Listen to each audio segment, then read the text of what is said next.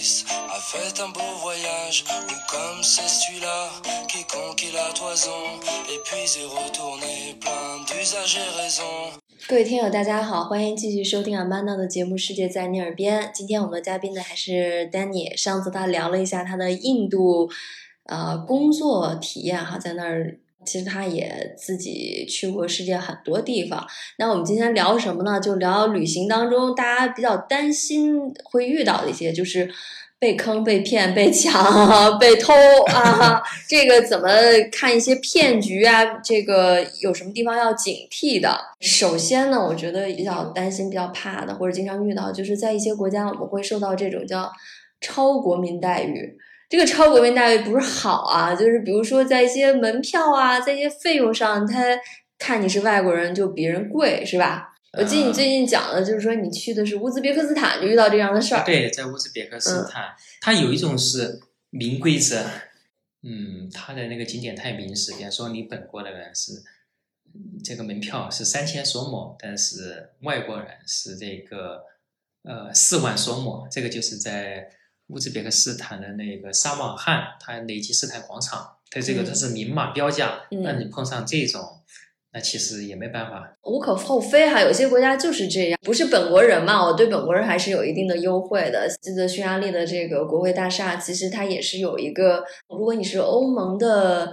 呃成员居民，你是有一个价格的。但是如果非欧盟成员，比如说你是外国人，是一个票价。以前在这个斯里兰卡大象孤儿院吧，还是什么地方，它也是就是国本国人和外国人是两个价格。包括包括在印度，你去看这个印度著名的景点泰姬玛哈，嗯，本国人是非常非常便宜的，那外国人你可能要付出二十倍的价格。嗯，那这个没法说，我们去旅游嘛，我给你贡献点 GDP 是吧？可以 啊，这是明码标价的。你还说有些潜规则，在布哈拉也是在乌兹别克斯坦布哈拉选一个比较小众的景点，呃，我后来才知道当地人的是那个价格是呃五千索姆，但是。当时我买票的时候，那个向我，呃，向我那个索取的一万三的那个索姆，对，这这这种是其实它是一种不规范的呃收费行为。不光是说在景点的门票，可能你去打车，很多国家在这种，尤其是在这南亚，比方说你在曼谷啊、越南啊、在菲律宾、印尼，对于你外国人和本地人，它是两套的价格体系。嗯，我是在乌兹别克斯坦，在一个当地人的经常去的一个呃集贸市场去吃饭。那里边在那个餐馆里面吃饭的人大部分都是本地人。后来因为我去吃过几次嘛，那老板他就告诉我说，其实，在乌兹别克人心中，收取外国人一个两倍或者是更高的价格，他们觉得是个非常正常的一个行为，是直 接理所当然的。对，理所当然的。呃，我当时吃的是那个羊肉串，它一串的话是要我这个七千索姆。后来，后来我在其他地方是个同样的，我问了一下价格，大概都是在一万二到一万五左右。然后我再吃了一些这种手抓饭、拉面，那个我就后来就发现，比我之前在其他地方吃的都要便宜，而且分量一点都不减少。对，又便宜又好，当然你都惊讶了。结果老板向你吐露了这 个真情，是我。把你当做本国人给你这个价格的，你以前都是老外价，嗯。是，而且我打车的时候我就发现，呃，从那个集贸市场到那个火车站，老板当时说说只需要五千索姆，但是嗯，我回来是从这个火车站，就是回这个集贸市场的时候，其实我已经考虑到五千索姆可能不太现实，因为我也。就老板告诉你的，这也是本地价。本地价，啊，一年来呢有四五辆出租车，嗯，但是嗯一直到一个一万五都没有人载我，我最后是好不容易就是拿到一个当地人，就是不是那种正规的出租车，我拿到一个当地人开的车，最后一万索姆勉强。他宁可不生意不做，对，你也谈不下价来。我就是不愿意用中间这个价格来载你，因为你是外国人 儿。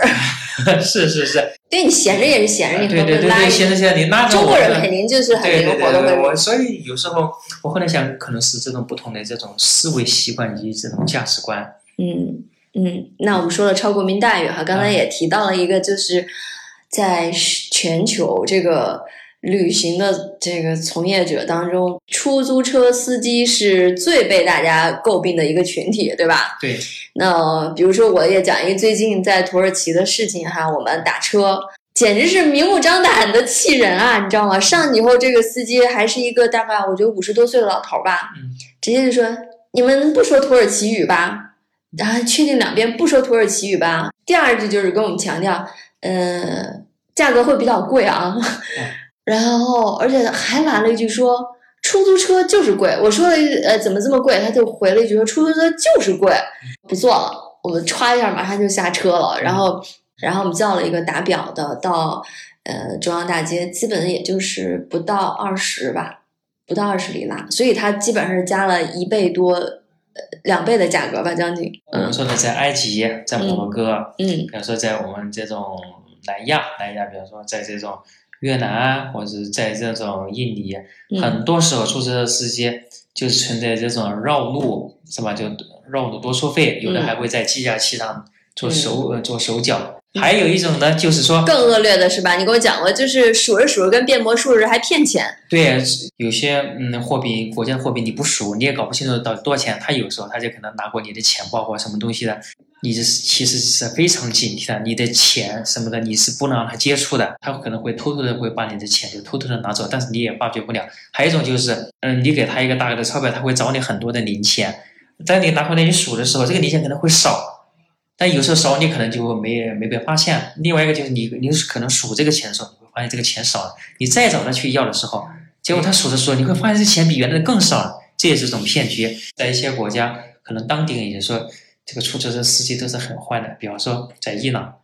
就当地的人就向我就说是，我我们这个国家出租车司机都是一个非常坏的群体。很多年在越南的时候，印象中也是，就像你说这种不打表不找零非常普遍。我因为有一个越南同学嘛，然后他当时就给我写了一个出租公司，叫什么马明出租公司。马明是全身就是那个绿色的，车身全部是绿色，是他们国家。呃，基本上是最大的国就是国营的出租车公司，相对的那些出租车司机很多都是是他们正式的员工，他那个服务会比较规范，他也比较害怕投诉。相对他以后就让我就只找这一个牌子做。那还有就是，我不知道现在大家去越南也比较多了啊，芽庄我不知道是不是还是这样一套措施。那他们相对因为是一个度假的地方嘛，管理上比较规范一点，就是你出了机场，这个钱不会直接到出租车司机的手里，就是有一个服务的柜台，你在那个地方写你去市市区大概是一个多远的距离，他会给你写一个卡，嗯，直接。直接把费用收取，然后你拿了这个卡上外面随便找任何一辆停在那儿出租车，让他带你到那个地方。到达了目的地，你把这个卡给到司机，司机回来跟这个嗯机场的这个办公的前台去结算，就这样避免了钱过司机的手，避免了他乱加价。那就是我们吐槽了这么多出租车司机哈，其实。那天我们交流时也讲了，就是有一些好的方式。如果大家多做一点功课的话，比如说国外现在也有陆续起来的类似于滴滴这样的打车软件，那相对你如果能用，就比较规范一点，会比较好一点。嗯，你可以跟大家分享，你其实用过好几个地方的哈，在这个越南或者是在这个印尼或者泰国，它有一个那个打车的软件，类似于我们现在国内用的滴滴，嗯，它那个叫 Grab。嗯，不是软件，嗯，对，在东南亚其实东南亚是非常流行的，嗯，它那个价格，它和我们国内可能还不太一样，它就是一口价，不管你碰到遇到堵车或者是什么情况，它就是过去以后就是按照这个，它不是浮动的，嗯，这个价格我觉得是相对来说比较地道的，嗯，而且只要是你把这个定位找好以后，其实也不存在的说是这种人家不识路啊或者什么，因为它全程都是按照这个导航，在。呃，一些就是俄罗斯联邦，就是前苏联的一些国家，比方说在莫斯科啊，在这个哈斯，在哈萨克斯坦，在包括乌兹别克斯坦，它会有一个苏联特有的一个打车的软件，叫 Yandex，Y A N D E X，这个价格也比较公道。我曾经打过车，在那个塔什干，就从机场到我那住的酒店，我打这个车只需要八千索姆，但是我在机场的时候。就是苦口婆心和很多司机讨价还价，一万多都下不来。不说是一万了，就是很多司机开口就是要要十美金，要十美金、五美金什么样的。其实我讲到两万索姆，我都觉得非常困难，因为他在那个盘踞在那个机场附近的司机，他们之间好像都形成了一种固有协议、固有的默契，就低于这个价格，宁愿宁愿不在不做你这一单生意，但是也不能坏了这个规矩。所以对，但是用这个用这个打车软件，完全就不需要有过多的交流。在那个埃及，埃及可能也是一个打车打车老大难的问题，但是埃及有一个优步，优步我就不多说了，就是也是在世界也是很流行的。哎，那你用这些平台嗯打车软件的时候，需不需要绑定当地的电话号码，还是直接下了这个软件就可以用了？嗯，很多时候它是需要有一个手当地的一个手机卡，所以先买卡啊做注册。那还有一。一些就是我们被坑被骗哈，就是会有些人设计一些圈套来，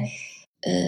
迷惑你，然后达到骗钱或者是怎么样的目的。咱们就不说那个明抢的，这这加强自己的防范意识，不要去那些不安全的地方，比如火车站呀什么的，不要三更半夜去走一些那种小巷啊。现在讲讲骗局哈，那嗯，首先我可以讲一个我印象中在莫斯科吧。在一个广场上，按说他打扮的也很不适合时宜哈。你说你要打扮个什么斯大林啦，或者什么俄国这个贵族啦，你在那招摇一下也可以。他打扮的是加勒比海盗的造型，其实他就无非就是找人拍照嘛，对吧？开始我并没有想跟他合影，但是其实我是就是看他造型，哎，也怪我手欠哈。你说跟周围又不合时宜，你说我又没去加勒比，为什么要拍个加勒比海盗呢？我只是按了一下手机。拍照，啊，他就很鸡贼，眼睛看见了，然后他就走过来了，哎，主动就把他那个加勒比海盗帽子戴到头上了，然后就说要合个影，合完影张嘴要了多少卢布啊？忘了，大概后来我算一下，相当于人民币，呃，一百块钱还是五十块钱？只要我当时其实一个是就是这个没转换过来嘛，第二个就是毕竟开始拍了人家一张，有点心虚，你知道吗？那这个可能属于一一种哈，就是。拍照之后管你要钱的，呃，你还有遇到什么这个设套设圈的没有？在米兰有喂鸽子的，就是米兰它有个那个米兰大广场，就晒这种鸽子屎，可能这么一袋，反正要你一个五欧十欧，嗯，是吧？其实那个东西可能都可能根本就不值那么多钱。另外一个就是这种有点强买强卖吧。巴黎的圣心大教堂啊，或者是在这个西班牙，西班牙西班牙也有，它当然不一定是这种小红参，可能是。一些小的一个小丝带，或者它是吉祥物，然后以以非常快的速度迅雷不及掩耳之势就套在你手上啊，说哎，这个东西是这个是要花钱的，可能跟你说一个十欧啊五欧啊，那完全就是看下菜，可能再一个就看你看你当时的这个状态，气势哈，对啊，你可能说是表现的非常害怕，或者是这种懦弱，他可能会要的多一点；如果是你表现的非常强硬。可能是吧？可能就要一象征性的要一个一欧两欧，或者甚至不要钱，这种情况都有 都有可能。所以这个好像是在欧洲非常普遍，而且就是多年以来盛行不衰的一个骗术哈。就包括你说在圣心大教堂是最开始，我在法国时候就听说过，但这么多年其实我一直没有遇到，直到就是我们刚才讲的，在这个米兰大教堂前面的广场，我想说一下那个地方是我觉得在欧洲。看到的比较混乱的一个地方。首先，你说有喂鸽子食的，我看见了，他塞我没有要。但是坦率的说，后来我看见一群就是西方的游客啊，呃，也倒是给给了鸽子食拍了照，然后也很愉快。就是说，可能在于你认不认为他是骗你，或者是你对他骗你这个价格接不接受。然后呢？嗯，周围就是有很多这个非洲朋友了啊啊，就是一个是卖什么各种书啊，然后还有这种就是小小吉祥手链儿，它的速度真的非常快，我是一直在躲的，但是我的手不小心这么举了一下，它以迅雷不及掩耳盗铃之势就开始往上缠了，你知道吗？然后我就拼命挣脱，然后当时他可能看到我的表情，确实就有点快要喊警察，很愤怒啊！对对对，然后他他放过放我一马啊，把它解掉了。嗯，然后还有就是在那个广场，因为我当时是一个人去玩嘛，我希望有一个游客甲给我拍一张照片哈，然后我就找到了一个西方大叔，因为我看他带的是专业的相机，我觉得他的水平应该比较好，但是我看到我。让他帮我拍照的时候，他面有为难之色，因为我感觉到他也觉得这个周围环境很乱，他非常怕帮我拍照的时候，虽然他他他并不觉得我是一个托或者怎么样，但会他觉得呃分散注意力，有可能他的东西或者相机不保，所以这个地方我米兰大教堂前面的广场大家要注意。在法国会看到，经常会看一些吉普赛的那个小女孩，三个四个人，这也是一个被关注的群体啊。他上来，他可能一张纸上面写的，比方说，哎，这种就是这种。捐助户啊，或者是关爱这种这这这种捐捐助给这个教堂啊什么东西，就是说让你在上面签字，那个签字的内容，我看了其实我留意了一下，大概意思就是我自愿说，比方说捐一个石窝给这个这个这个这个。你还认真的看了是吗？我大概看了一下，呃，就在我看的时候，我就发现，我就发现就有点问题的是，这几个小孩就把我给围住了，围住以后然后就。就在我的身上，就是从上到下的，就是一顿 一顿的一顿的，就是掏乱摸。我就想，这肯定是团伙作案，然后我就奋不顾身的赶快就冲出这里。呃，其实多少听友们也听过类似这样的一个。骗局哈，但是现在我觉得你讲了之后混了两种类型，一种是就是可能是白人或者怎么样，我们常见的那种所谓我是一个 NGO 啊，你要捐赠啊，让你签名啊，对不对？对。其实这个你也不要理他，因为就像你说的，你还认真看了一下，上面确实写的是你自愿捐多少，你不知道，你以为就是一个什么什么签名呢，对吧？然后之后就开始管你要钱。那现在看来就是说，一些吉普赛的这个小孩儿，其实他已经。在这个直接偷偷偷摸摸偷钱的这个基础上，他也设了这么一个环节，对吧？然而是趁你这个看这个协议书的时候，开始下手偷偷东西，对吧？对，咱们现在在欧洲有很多就是游客喜欢，未必在米兰，我也看到有些黑，就是有些有些人就卖这个，卖一些就是像 LV 啊，还有像这个 GUCCI 啊，Prada。哎，我我最开始其实我想这个包肯定是个高仿的包，我就在一个中餐馆就跟 那个餐馆老板就聊天时候，人家说，我们说这个包有些是真的包，当然也有些是假的包。他说这个真的包，他可能卖一个比较低的价格，他会让你去专柜啊或者专卖店去验货。你想想，以那么一个便宜的价格卖，你真的是一个真包，你可想而知，他这个包来路肯定是有问题的。这些包有可能就会是一些被偷被抢。所以中国人喜欢买奢侈品包包哈，你可能就是，呃，两次呃给这个国家的人做了贡献。第一次贡献给了奢侈品集团，第二次养活了他们这些就是小偷小摸，哎，当地这个挣黑钱的这个小贩啊。对呀。另外，另外一个就是机场托运的时候，很多时候这个机场会有一些内鬼。还有就是，呃，我觉得，嗯，这个现在市面上，当然大家会见到很多这种，呃，出国的这种必备的一个一些清单。啊，就是今天丹尼要跟我们分享一下，他每次出行多经过多年经验精简出来的一个旅行必备呃有用的东西的清单，是吧？我有个习惯，就是我会随身携带一个一个应急的一个一个口哨，还有一个指南针。就是你可能知道怎么走，但是大概方向你辨别不了，可能我也不用每次去去看手机之类的去摇摇晃晃，我在看这个指南针可能性。